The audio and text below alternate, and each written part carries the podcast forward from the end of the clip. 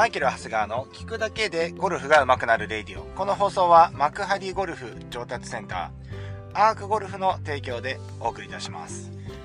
はい、えー、皆さんおはようございます。こんにちは、こんばんはと、いろんな状況下で、えー、このレイディオを聞いてくださってるかと思うんですけれども、今日も元気に聞くだけでゴルフが上手くなるレイディオをやっていきたいと思います。えー、ね、もう本当に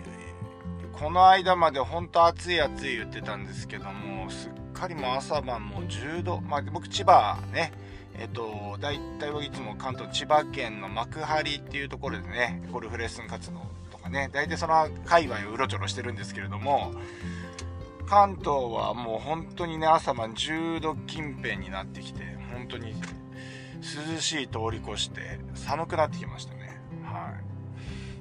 風邪ひかないように注意したいですね。あのー、うちのスタッフもね、ちょっと風邪ひ、風邪気味だったりする人も出てきてるんで、風邪気味うち出勤停止ですから、うん、もう即、あの、か風邪症状あったら、もう、あの、お休みっていうことで、はい、や、やらさせてもらうと。今ね、まだね、コロナもありますから、まあそういう風にやってるんですけども、体調管理はね、皆さんしっかりしていただければと思います。えー、で、今日はですね、えー、まあ、練習器具についてね、話をしていきたいなと思います。あの、まあ、結論が出る話じゃないと思いますね。まあ、練習器具皆さん使ってます？うん。いろいろありますよね。いつも思うんだよね。あ、練習器具、あ当たりの練習器具、また救急車、また昨日と同じところで救急車が来てる。これね、あのー、私今、あのーながら収録してるんですね。いつもだいたい朝出勤する時とか帰りとかね、えー、通勤中に車でね、あの、ハンズフリー機能ね、ハンズフリー機能を使って、えー、収録ができると。で、この収録環境がね、なんか一番皆さん聞きやすいみたいなこと言ってくださったので、いろいろね、収録、なるべくいい音声でお届けしたいなと思って、いろいろ試してみたんですけど、結局、この車についてる、このハンズフリーの、環境が一番こういいっていうことになんて今それやってるんですけど今同じところ昨日と同じところで救急車をねえっとすれ違うっていう状況ですね。えー、何の話なんですか？そうあのあれね。練習器具。皆さん使ってますか？それとも使っ使ったそれとか使ったことがあるかっていうことですね。うん。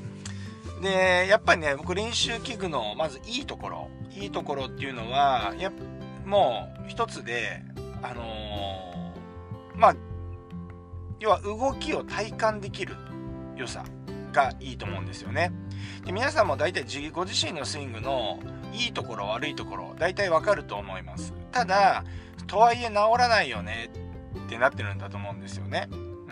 でそれってやっぱりじゃあ例えばトップの位置がどうだとかダウンスイングがどうだとかこうだとかあるじゃないですかそれってほぼ大体フィジカルの問題なんですよ柔軟性が足りないとかまだ逆にありすぎるとか、まあ、そういう、まあ、ことでできたりできなかったりするわけなんですけれども、まあ、例えば仮に柔軟性があったとしてもその正しい動きの感覚がわからないとなかなか治らないんですよ。うん、何を言ってるのかというと見た目を真似してもその形にはならないっていうことですよね。はい、なのでやっぱり、えー、よく百聞は一見にしかずみたいなことあるじゃないですか。でも僕は百見は一体感にしかずと思ってるんですよね。百百聞はあ、えー、百聞は一体感にしかず。ね。だからえっ、ー、と100回ね、えー、聞いてもねあのー、えええなんだっけ？元は何だっけ？え、百分は1件にしかず、あ、そう、あ、100件は1体感にしかず。100回見ても、見るよりも、1回体感した方がもうよっぽど分かりやすいってことですね。うん。まあ、その証拠に、大体ゴルフのレッスンっていうのは、まずは僕体感してもらうんですよ。で、レッスンでね、僕は今レッスンしてる時に、結構 YouTube 見てきましたとかね、このレイディオね、聞いてくださってきましたとか、そう、それ結構嬉しいんだよね。YouTube 見てきましたより、このレイディオいつも聞いてますっていう方が結構来る、レッスンに来てくれる率高くて、めっちゃ嬉しいね。そう。で、あの、もう用語とか入ってるから、もう用語とこのマインド入ってるんで、めっちゃレッスンしやすいっていうね、このレイを聞いてくださってる人がレッスン来る。まあまあいいんだけど、その話はいいんだけど、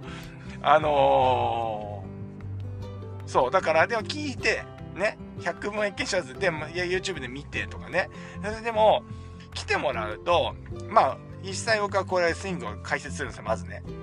あじゃあ、例えば A さんは、あ、こういう今スイングの状態で、えー、こういう状態なんで、だから今抱えてるこういう問題が起きてるんですよ。だから、こういう風に直していった方がいいと思いますっていう、まず提案をするんですね。で、それはもう、もうでも大体ね、もう、あの、リテラシー高いんで、このレイディを聞いてる方はですね、もう、もうすぐ理解できるし、分かっちゃう。で、もう、しか、しかも、しかも分かってる、大体。うん、大体どこ、ど、どこかで7、8割も分かっていることをもう一回僕は復唱してるぐらいの感じなんですよ。で、ただ僕がその後にやるのは、じゃあその動きを体感してみましょうみたいなことやるわけですよ。で、こうやって僕が実際クラブを動かしたり、体を動かしたりすると、えって大体の方がなるんですよ。うん。多分見た目よりも大体オーバーにやってるっていう感覚なのかもしれませんね。ざっくり言うとね。うん。そう。だから、やっぱり体感してもらうのが一番早いんですよ。だからレッスンに来た時に、やっぱそれが一番、一番感じてると思うんですよね。来てくださった方わかると思うんですけど。うん。ただそれが治るか治らないかって結構違和感あるからね。えっ、ー、と、続ける忍耐力みたいなのが必要なんですけどね。うん。だからそんな困難もあるんで、その、やっぱりこう体感するっていうのは大事なんですけど、この練習器具ね、うん、練習器具は、例えば一つの項目ごとに、例えばコックだったら、あコック手首の角度つければいいのかっていうと、でも角度の方向とかあるじゃないですか。正しい方向とか、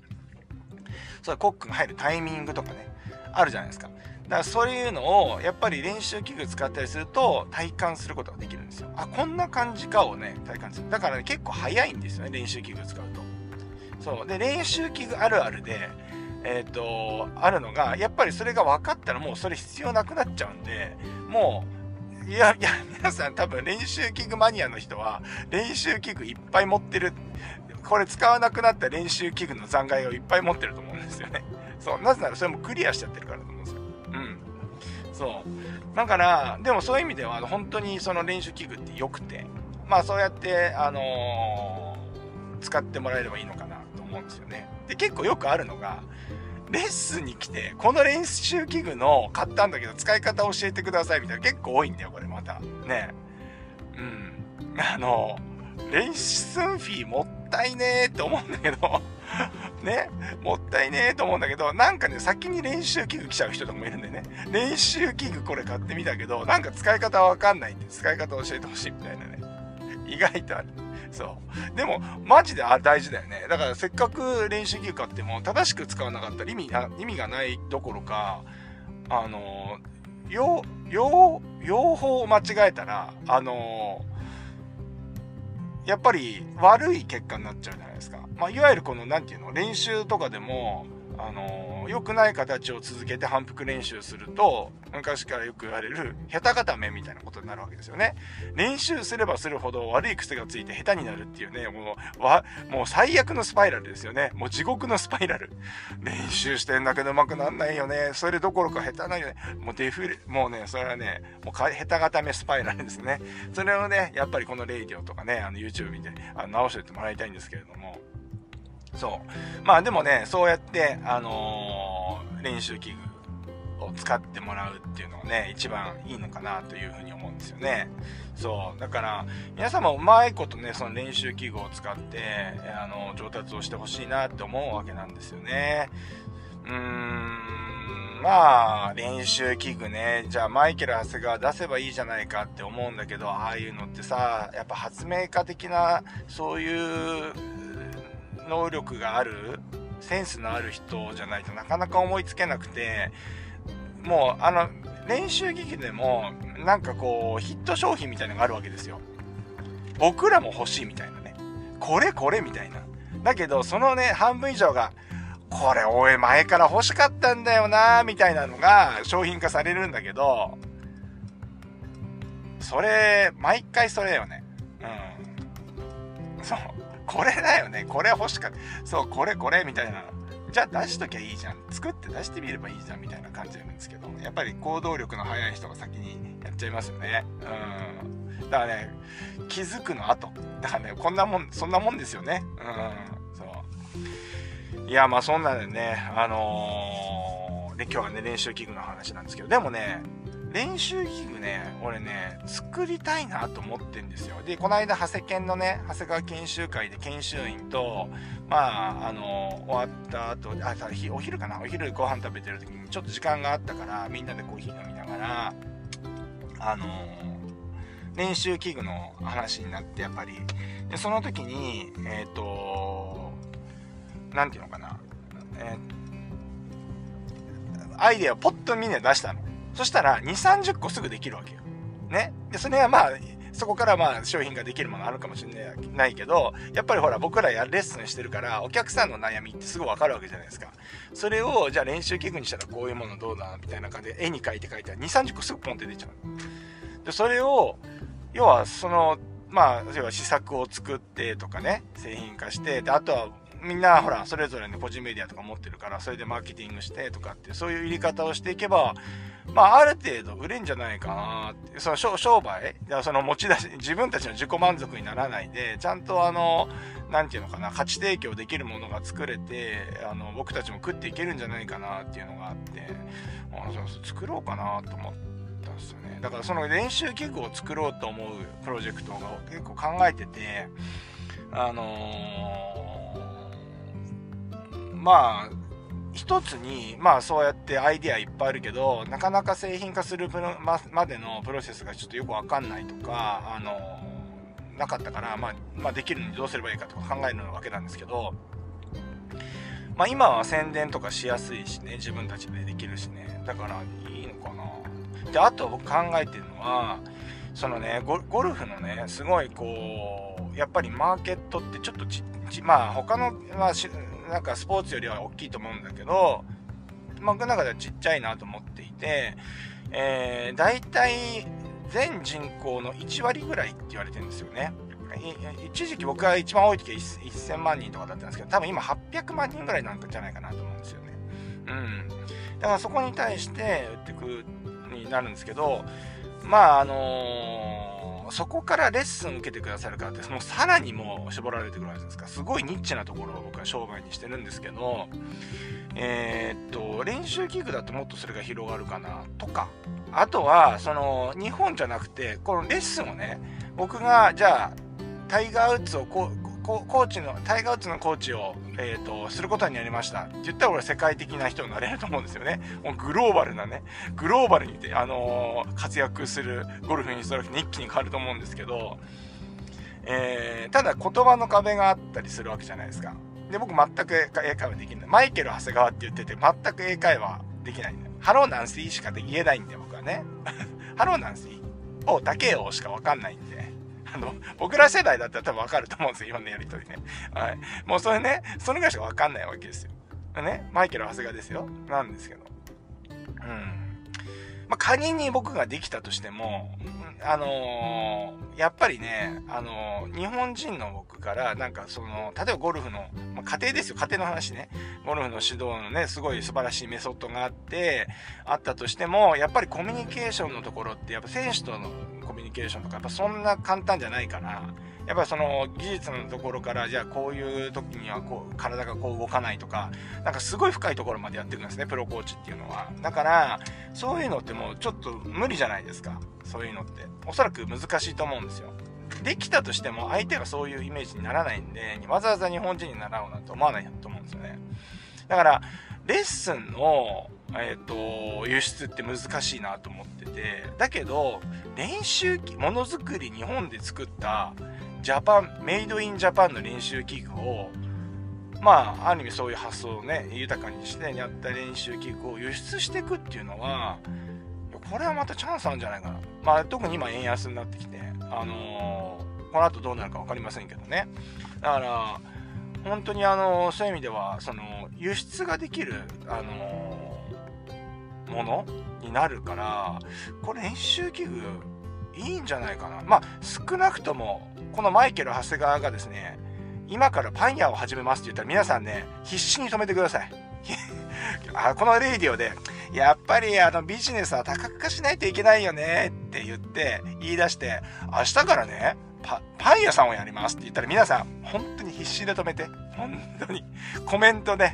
もうどこのコメントでもいいから、必死にマイケル・長谷川、パン屋だけはやめてくれって言ってほしいんですよね。はい。そう。まあ、そうやって畑違いのことやるんではなくて、あの、まあ、それだったら、まあ、なんかすごい先見えてくんじゃないかなっていうふうに思うわけですよね。だから僕自身もなんかその、